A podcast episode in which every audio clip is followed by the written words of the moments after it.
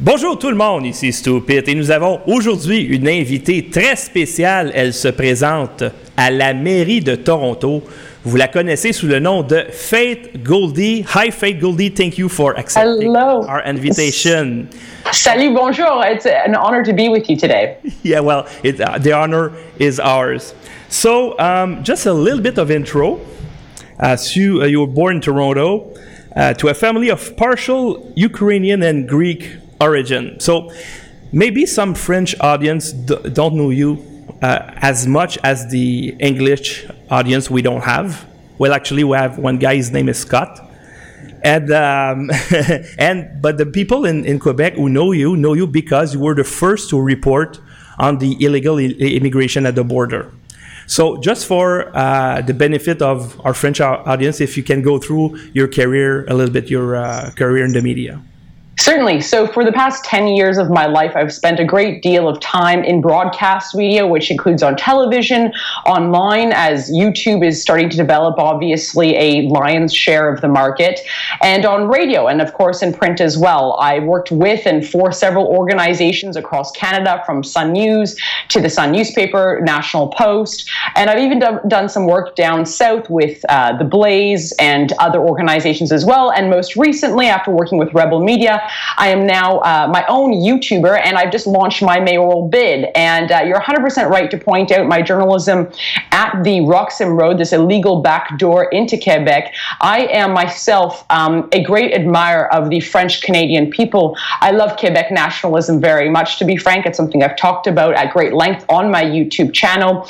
And um, it, it, it, I could see that uh, Quebec, in a way, was a, a blessing and a curse that the backdoor into Canada was through uh, a Quebec a portal. Because while I said it's a curse, because you know here's an erasure of our border in your backyard, what I've seen is that the um, Quebec people are so on fire to protect the integrity of our sacrosanct uh, borders that you see that you know we just in june had a rally up in quebec and uh, people showed up in a number and they were all Quebecers. And so I have to say, I've been nothing shy of tremendously impressed with the patriotism of uh, really the people at the very front lines of this border war, namely uh, the Quebecois people. So I have a great admiration um, for the province. And I'm actually there fairly often, so we might have to get together next time I'm in Montreal. Oh, sure.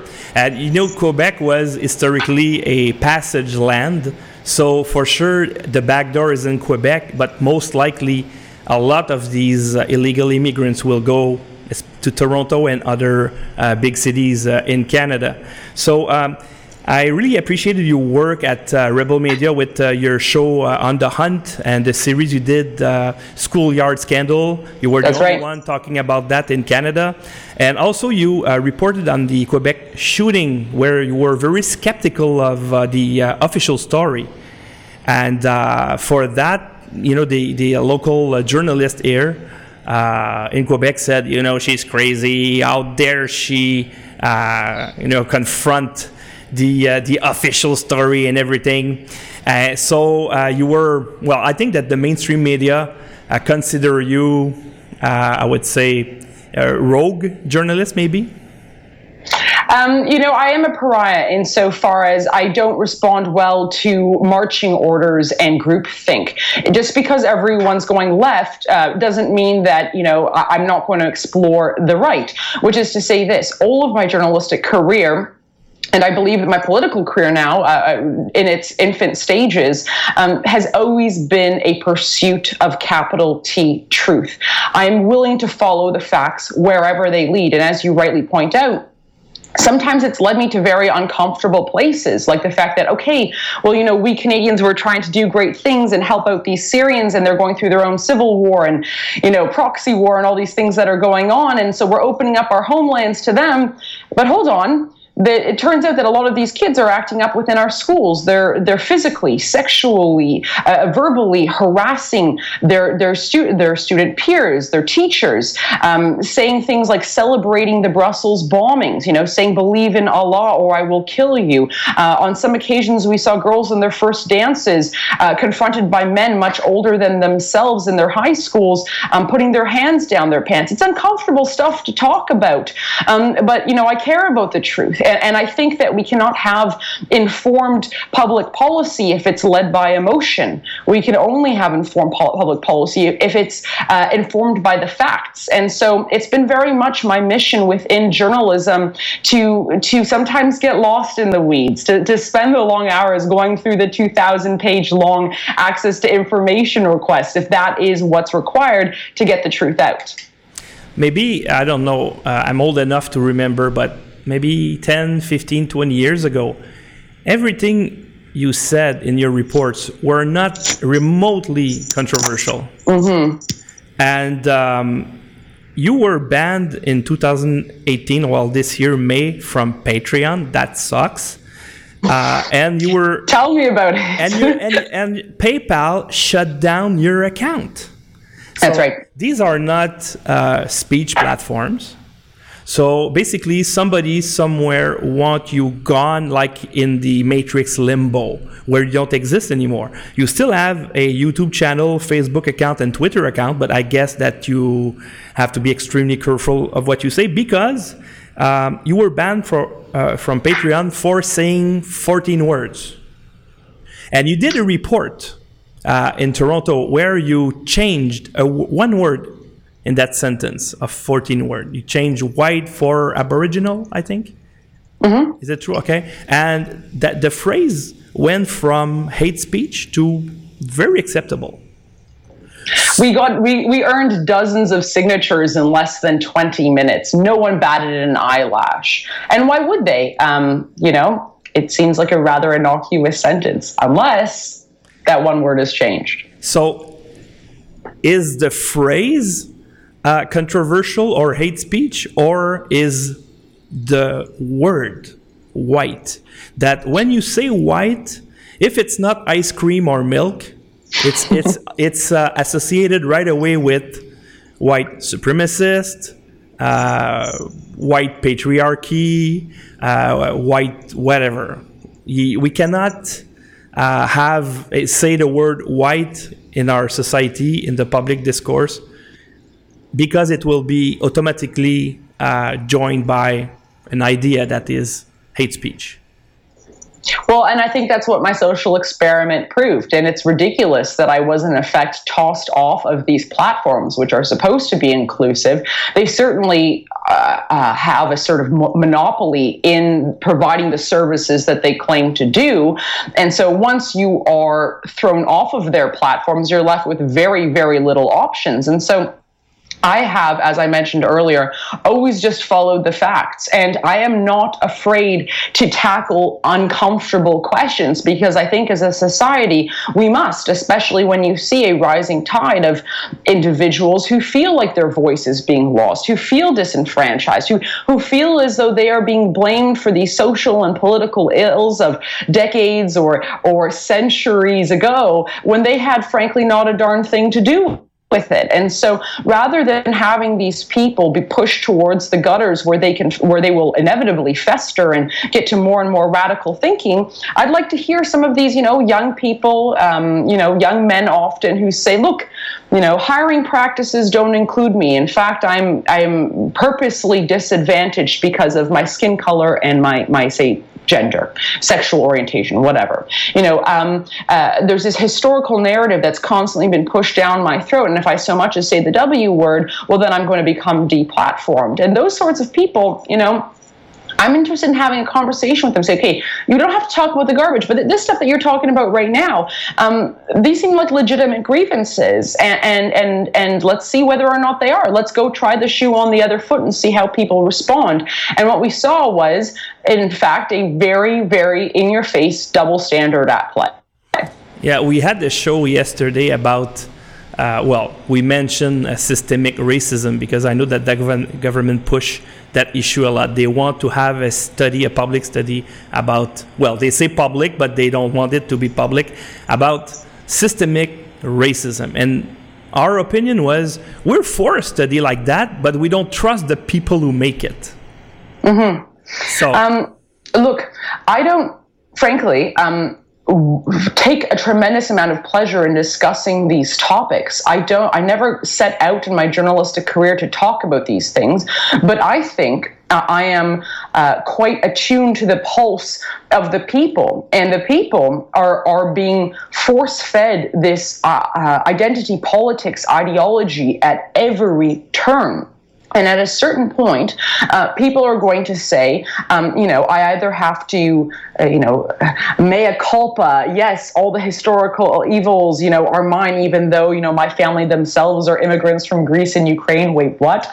Um, and and uh, oh, so, yes, you, you, you plead mea culpa, or um, you say, if you really want to play this game, okay, I'll show you how we're now being disadvantaged, not just de facto, but de jure, actually within the legal codes. You know, how you cannot, frankly, have, say, um, uh, academic, uh, you know, scholarships for explicitly white male students in Canada. It was actually deemed uh, within our court systems to be a quote risk to the state of Canada. And so, um, you know, th- these double standards are going to lay bare. And the more that the political and media establishment try to put a lid on it, I worry the the more um, tensions are going to rise and hostilities will as well. So I'm not interested in that. I'm interested in free speech. I'm interested in critical thinking. And I'm interested in meaningful debate. And I, I really do mean that. And, and I hope people would see through my record that that has always been my approach. Um,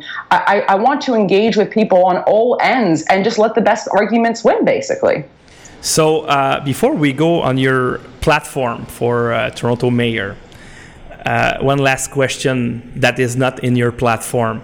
Would you rather have no identity politic at all, or the white could also get into the game of identity politic?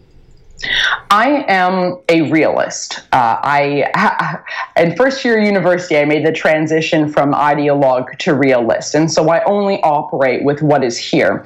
And I think that the reality is that identity politics is the name of the game. Okay, so you would be for uh, identity politic. Would you? Would you? Uh, where do you? Uh, where do you? Uh, well, I have difficulty to uh, bring that question, but if we say alt right and alt right, they want to have white identity politic. Do you associate ideologically with them, or you distance yourself? No, I, I, ha- I have said uh, several times on the record that um, alt right is, I believe, an umbrella term and it means different things to different people. And I think also in the wake of the Charlottesville attack, um, it became a very toxic term. Mm-hmm. And for several reasons, some of which I just stated, I have never and I don't think I ever will uh, identify as alt right. Okay, so now let's go um, on your program because maybe you will become the Toronto mayor. Here's hoping. In a couple of weeks.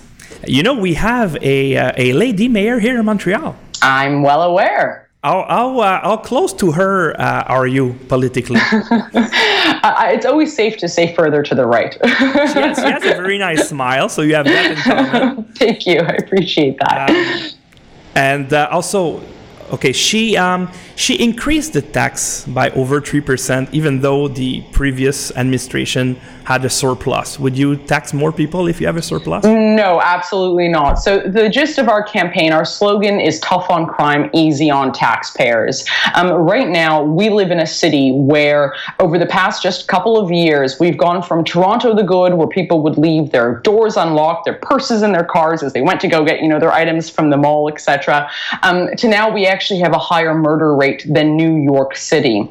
Our gun crime has spiked by almost 200% in just the last year alone. We now have drive-bys, not just like the massive. Um, mass attack on the Danforth here in our Greek town, but also there are drive-bys regularly across school playgrounds. These are the same uh, playgrounds and public uh, spaces where kids are stumbling across heroin needles that are improperly disposed of. So Toronto is not even a shell of its of its former self. It is completely unrecognizable compared to folks like myself, who I've been here for the past three decades, and I've watched this devolution to where we are right now. And all of it's being done while we, the taxpayers, are basically being told to give more, give more, and give more. And we don't know where these taxpayers' dollars are going to. Well, they're going to vanity projects, things like more bike lanes, um, and, and, this sort of nonsense that is not helping with either congestion, with the you know uh, so-called climate change, and, and, most crucially with um, with the, the, the, crime spike that we're now seeing. So one of the things I want to do is bring back some of the old policies uh, that we had, that the tools that we were able to afford our police um, members uh, that were all done away with specifically because of the toxic identity politics that we touched on very, very briefly. We had members of Black Lives Matter, et cetera, saying, well, these sorts of policies, things like carding, TAVIS, an anti-violence strategy program that we had, um, these negatively affect the black communities. And so folks did away with them. Well, I don't give a damn about your skin color. What I care about is the content of your behavior. And what we've done now is we've essentially neutered our police uh, uh, forces. And so they have no way of collecting intelligence in high priority neighborhoods or doing things like surge policing. In other words, dispatching a bunch of their men and women in blue into places that might be facing a particular crime strike. So, um, spike rather. So we're going to be bringing back all of those programs and, and restore um, Toronto's uh, former crime stats because this stuff is just, it's nonsense and we shouldn't feel unsafe in our own streets. On top of this, and, and this actually directly correlates with what you've got going on in Quebec right now at the southern flank. Um, so, as you mentioned, uh, uh, Justin Trudeau has given all of those illegals the option to go where they please once they arrive in, uh, in southern Quebec. So, of course, many of them have heard of Toronto, and so they're being shipped here. Would you believe that um, in November, if current trends continue, 55% of our shelters, so a majority, will be illegal migrants? Yeah, okay. We had a senator here uh, a couple months ago, and he said that. So the uh, Conservative Party of Canada is well aware of that. I don't know what they will do when they will get elected because chances are they will, unless our Maxime Bernier friend uh, causes a turmoil and split the votes. But um, I've been to Toronto maybe 17 times. And oh, wow. most of the time for business and time to visit. And uh, last time I went there to visit, it was in uh, in the Rob Ford era. Uh, in Toronto, there, I saw a lot of diversity, but a lot of smiles. And uh, obviously, the white people were minority, probably less than 20%, but very clean, no violence, nothing. So, what, what happened? It, it well, what happened? Ago. Uh, what happened was that uh, Rob Ford was the only councillor, mayor at the time, who was voting to keep all these police programs in, pl- in place. All the other councillors, a former councillor, now Mayor John Tory, um, frankly have blood on their hands because they kowtowed, they acquiesced, they gave into these special interest groups and basically put political correctness above public safety. So uh, I think, uh, you know, based on my record of being unafraid to talk about on uncomfortable issues, I'm unafraid to have those uncomfortable conversations with the special interest groups and say, look, friends, we tried it your way. And what it's led to is little girls getting shot on our streets. Enough, okay? We're going to restore safety in all of the communities. We're going to make sure that Toronto is indeed a welcoming city to everyone except for the criminals. Those who have nothing to hide should not fear anything from uh, a, a restoration of police tools, which include yes, policing, but also just intelligence gathering. So we know who's on our streets, in what areas, and at what hours of the night. What are they doing? With the elimination of carding, some of these gangbangers, basically, uh, what would have been a fist fight uh, or even you know a stabbing, now they're pulling out their guns because they're not they're not afraid of getting carded. So they're walking around, you know, packing heat in the middle of of, of the streets. And circling back to the earlier point I wanted to make was, um, you know, all of these illegal migrants are now being shipped into Toronto or spending spending millions of dollars at all levels of government to take care of them here. And um, enough is enough. I've gone down to the tent cities that we have. Our, our, shelter system is completely packed, like it's full. Okay. Hundreds of people on any single uh, night cannot find a bed there. These are people, and I've gone down to the shelter systems, I've gone down to the uh, tent cities, and I've talked to these young, mostly men, uh, young men and middle aged men, and this is what they tell me. They've worked for BlackBerry. They've worked for the Toronto District School Board. They've worked uh, with their hands in various uh, different types of trades. They're, they're going through a rough patch. Either addiction has reared its ugly head. Um, you know, uh, they lost their job, and, and, and they're they're in this transitional period and the state that they have spent so much of their life contributing into cannot take care of them. But instead, that same state can find all the tax dollars in the world to take care of people who criminally, illegally entered our country. Okay, so so I've gone down actually the day that Bill Blair announced another 11 million dollars for Toronto's illegals. Uh, I went down to the tent city. I said, "Hey guys, I noticed you don't have a, a TV here. You want to hear the news?" He said, "Yeah." I said, oh, well, guess what? The feds are giving $11 million to, to help with shelters. He said, that's great. I said, but it's not going to you. It's going to the illegals. They were furious, and as they should be. These are people who, again, have paid into the system. And look, uh, myself, I'm a right wing thinker, but I have a big old heart. I am compassionate, and I do I do believe in a welfare system that looks after the most vulnerable in our society. Most vulnerable in our society does not include the entirety of the third world. I'm sorry, but but these are just the facts. Again, we have finite resources. We have to allot them in a finite and sensible way. You know, my mom raised me on a very very simple rule and take care of your own backyard before you go and and and take care of the rest of the world. So part of my mayoral um, campaign and my platform promise is that we are going to evacuate every single last illegal migrant from Toronto's shelters, our hotels, and our mo- motels. Enough is enough. We've already seen that nearby jurisdictions, different mayors have said their population is decreasing. They want more migrants. Great they can have them. We will bus them to the closest jurisdiction that wants them and save, um, you know, if we've got too many migrants compared to the amount of invitations they're getting from nearby jurisdictions, then I will be meeting with the prime minister and, and um, essentially outlining the fact that we are going to make a new deal that includes the removal of all of these migrants, lest I drop every last one of them on the front lawn of his official residence. Because this was his decision to erase, without a democratic mandate, our entire southern flank, our entire southern sacrosanct border. And it, it, it, Torontonians were never asked. Quebecers were never asked if we wanted to erase our border, and we, were, we should not be forced to pay for it. So let him, let his family deal with it. Let his kids go to school with the migrants, and then we'll see how confident he is about the, his post-national borderless state. Well, I'm pretty sure that Justin Trudeau will understand because. Uh, this winter, there was uh, this uh, little uh, lady in uh, Toronto that her hijab got cut off and he went nuts. So yeah, can you imagine when he'll hear about all the gunshots? It will help you for sure. If he goes nuts for a, a cut hijab, it will help you for sure. I'm, i know that. Let's trust Justin. So uh, Toronto, uh, when you're in office, sanctuary, mm-hmm. sanctuary city, no more no more and enough. You help the the homeless instead. Yeah, and I'll tell you something too. Folks will say, "Faith, this you know, this sounds like a dog whistle pol- uh, policy." Do you know where this policy is resonating the most?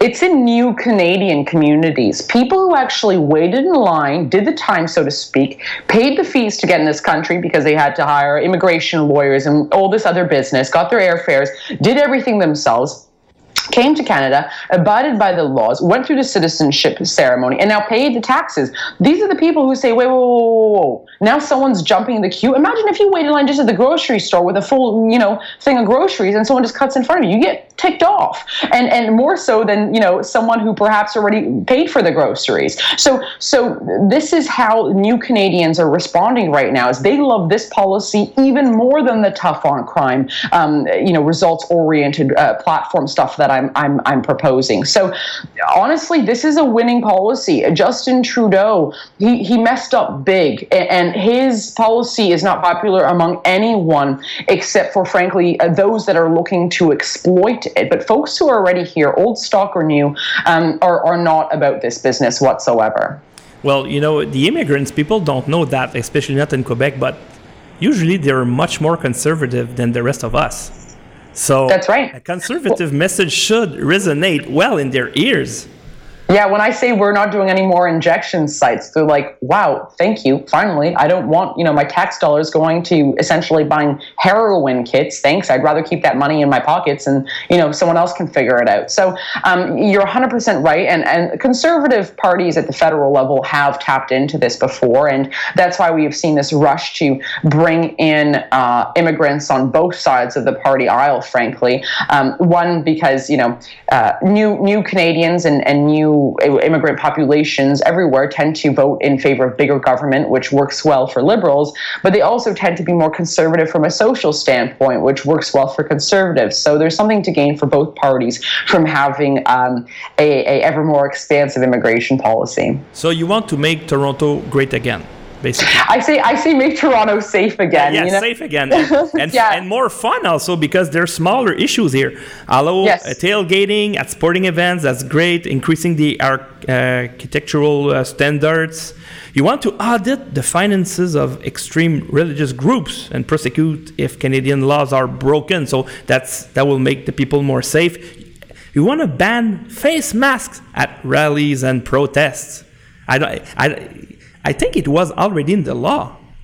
Yes, um, we're gonna, um, and, and, from actually all public spaces. So we're looking to. Um, there should be a caveat there with respect to people with autoimmune diseases. Of course, if you know you're you're going through chemotherapy or something, you need to wear a face mask. We get it. But any other face masks are antisocial behavior. Again, those who have nothing to hide hide nothing. So I don't care if you're from Antifa or or if it's a political statement. Um, you're not wearing a face mask on public property in Toronto the day that I am elected mayor. It's just we're putting an end to this nonsense. Yeah, because you were um, assaulted by Antifa.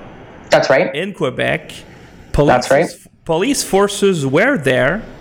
They did nothing, but when they arrested Jaggi Singh, who is the alleged leader of the Antifa in Quebec, they arrested him uh, he was re- restrained by two police uh, police officers, and they let him have an interview for the mainstream media.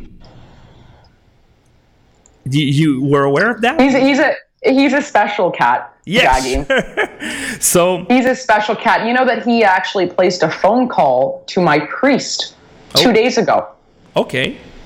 Yeah, um, and he started telling him about how he understands the plight of the Ukrainian people because he's all aware of the Holodomor. This is the Ukrainian Holocaust that saw about eight to ten million Ukrainians starved to death by Moscow. Okay, mm-hmm. so I wanted to, I, I just the, the, the, absolute psychological and mental gymnastics of Mr. Singh. Okay, this is a guy who fights for communism every day of his life, pretending to give a damn about eight to ten million Ukrainians who were starved to death by a communist regime. Okay, like cuckoo. Anyway, the guy is, like I said, he's a special case. Well, he's the media sweetheart.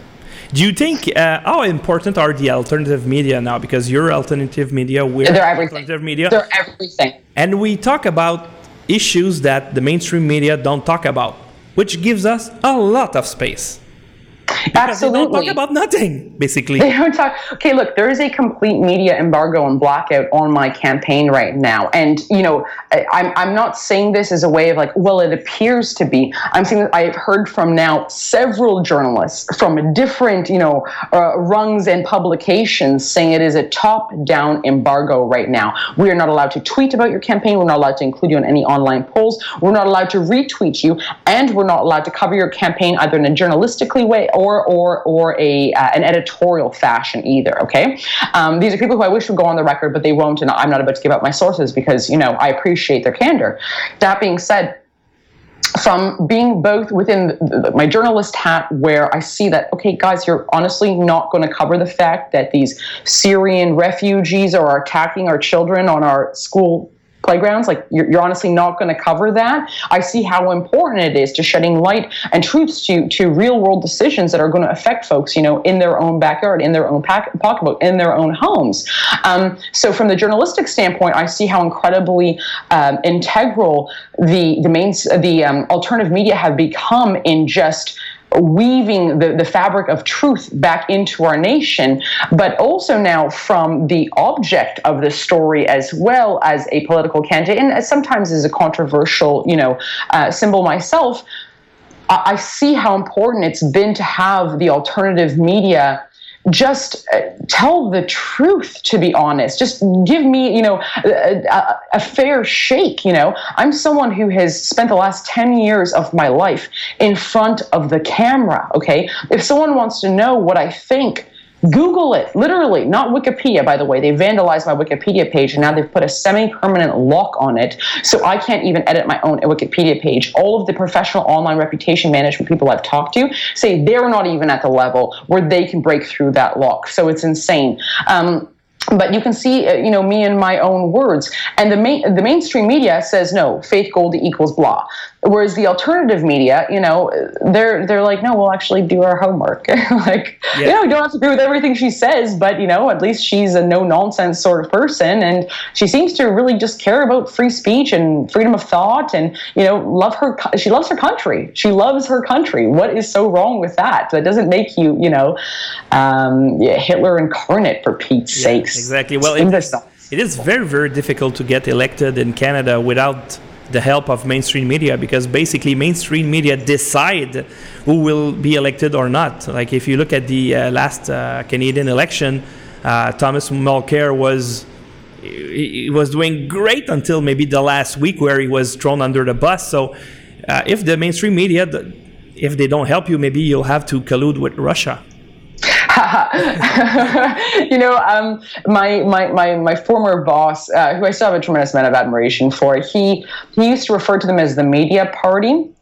And there is no more accurate description. They are their own political party. I was thinking about it to myself. I thought, how how fortunate for my two challengers in this mayoral race that they just fancy, you know, this a competition between themselves. I'm taking on both of them plus the media. They have the media at, you know, beckoning at their every call, at eating out of their the palm of their hands.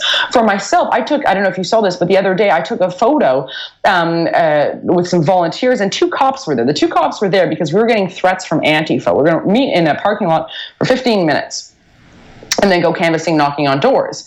And the cops are there. We say, hey, can we have a photo? No problem. They pose in the photo. We tweet out the photo. And then the mainstream media starts this slanderous anti-cop, you know, article, smear job saying that the cops were volunteering in uniform for my campaign. Like, on what level of brainwashing and insanity do you have to be on to to to connect those dots and honestly think that two officers would be working outside of the law by the way to volunteer for my campaign? They were obviously just out there doing their job protecting taxpayers who are wishing to participate in the democratic process. So the, the media is on either it's either blackout or full on attack. We saw writers from maclean's and the globe and mail personally publicly uh, bullying some of my volunteers, some young lads. They're probably like around like 20 years old. They, they were out canvassing, you know, kind of holding each other, being like, yeah, like out canvassing for Faith Goldy. They had my pins on them. And the guys are saying, you look like a loser, like be prepared to like face all this ridicule. How old are you? You're a journalist. What are you doing bullying the volunteers? publicly, the young volunteers of a political campaign. I, mean, this is the absolute state of the mainstream media right now. They're on meltdown mode. Do you think? Well, I was uh, people uh, didn't like when I said that Antifa is is acting at least like the militia of the government.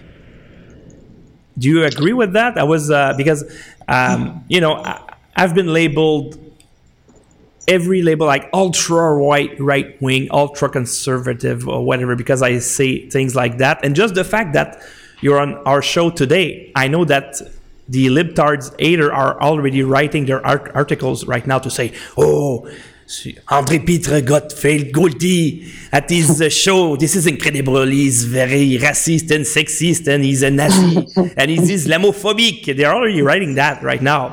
Uh, how do you explain that the government do nothing to stop the violence of Antifa. And it was so obvious you were a victim of that. They were assault. These people belong to prison, and instead of going to prison, they have Radio Canada interview.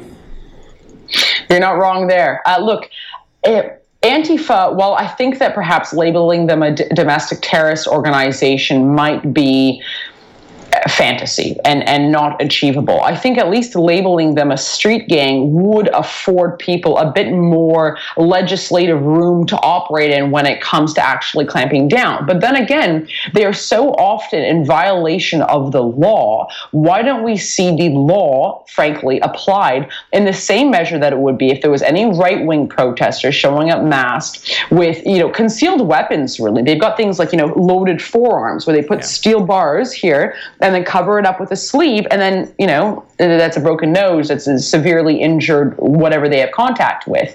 Uh, with my situation in Quebec, I mean, I, I dealt with SQ.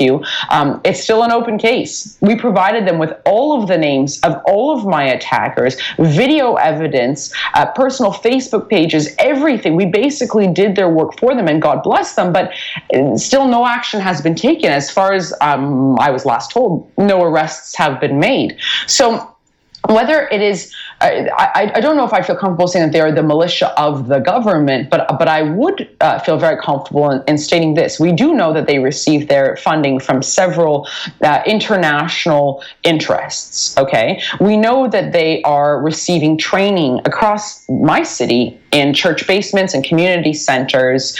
Um, all over the city, okay? And it's very sophisticated, it's very well organized, and it is at the point right now where tell me if there has been any other political candidate who it's not they they they, they will not like they're just choosing not to but we cannot have a, a campaign office. Everyone says where's your campaign office? We cannot have one because crazy. it will it will be a, an open target for antifa all day long Okay, I have been physically assaulted by them. I have been told that they have the addresses of people who are m- most close to me. Uh, to me, they've they put out calls for my father's office to be attacked. I have had not one but two of my public events already canceled because they have threatened uh, the the people who run these establishments. I was on the on the phone with one of the gentlemen who ran one of the. the uh, Andre, what were we going to do? We're going to buy beer and talk about policy. That's it. Like oh, who else doesn't like potholes? Here, have a pint. Like that's what we were going to do, okay? Like nothing crazy. And they shut them down saying, you know, everyone who's going to be there is going to be a Nazi. Well, you actually, uh, we have fake news and we have fake mm-hmm. elections because elections are based on non issues. They don't address any issue at all. I mean, there, there's a new Angus Reid uh, statistic right now. Okay, in 2012, they uh, asked question to the Canadians about illegal immigration in 2012 in 2018 version, they don't talk about that at all. They don't talk about illegal immigration while it is, is a lot more relevant right now. So do you think that if you cannot have a local to go and have your you know your base there for the campaign and you cannot go on TV, you cannot go on the radio, on the newspaper, you cannot have any event, you cannot address any issues that the the vast vast majority, I think, of Toronto people they want to talk about because they don't want to, their uh, city to be a shithole. is, is the next election a fake election? No, I'm, I'm not going to say that it's a fake election or a fait accompli. I think what what what it gives me a tremendous amount of hope.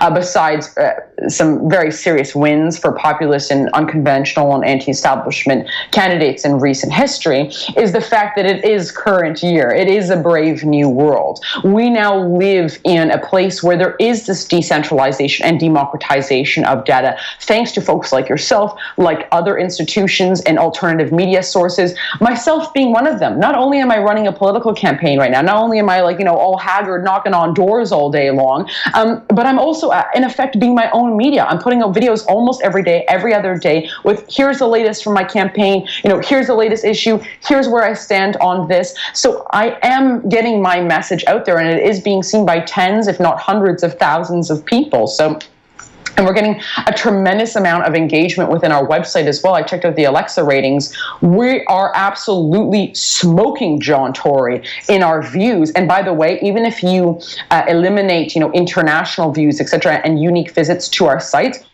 we're still smoking him just in the Canadian, you know, audience. So it's uh, I do feel a tremendous amount of hope there, where people do not just live, you know, watching CBC all day long. People are waking up to the fact that these are just brainwashing uh, pipes. You know what I mean? So so I think that um uh, that's what gives me a tremendous amount of hope, and, and also um, I'm a very very hard worker. So we've been knocking on doors every day. Um, we've got a great volunteer effort. So we've been trying to bypass through this alt left and media firewall by getting directly into the houses of the people. And if anyone, I mean, it's largely um, uh, Quebec here, but if there are any Ontarians who are watching, please feel free to, to donate to our campaign because it helps us afford phone calls and uh, more pieces of literature like this over here. And you can do that at Faith for Toronto uh, .ca, but that's for that's Ontario only. If you're outside of Ontario, just forget about it. Yes. Enjoy the stream. so your website is uh, faithfortoronto.ca. We're running out of your time